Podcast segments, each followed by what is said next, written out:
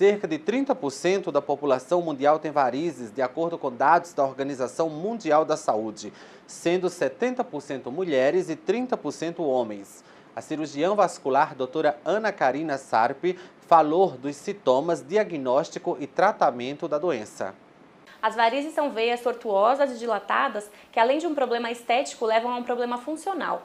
Os principais sintomas apresentados pelos pacientes que têm varizes são sensação de dor, peso, cansaço e inchaço nas pernas. Em estágios mais graves, elas podem levar a alterações da coloração da pele e até a formação de úlceras. Diante desses sintomas, o ideal é que o paciente procure um cirurgião vascular para que ele diagnostique e dê o melhor tratamento. Continue na nossa programação, eu volto com mais informações.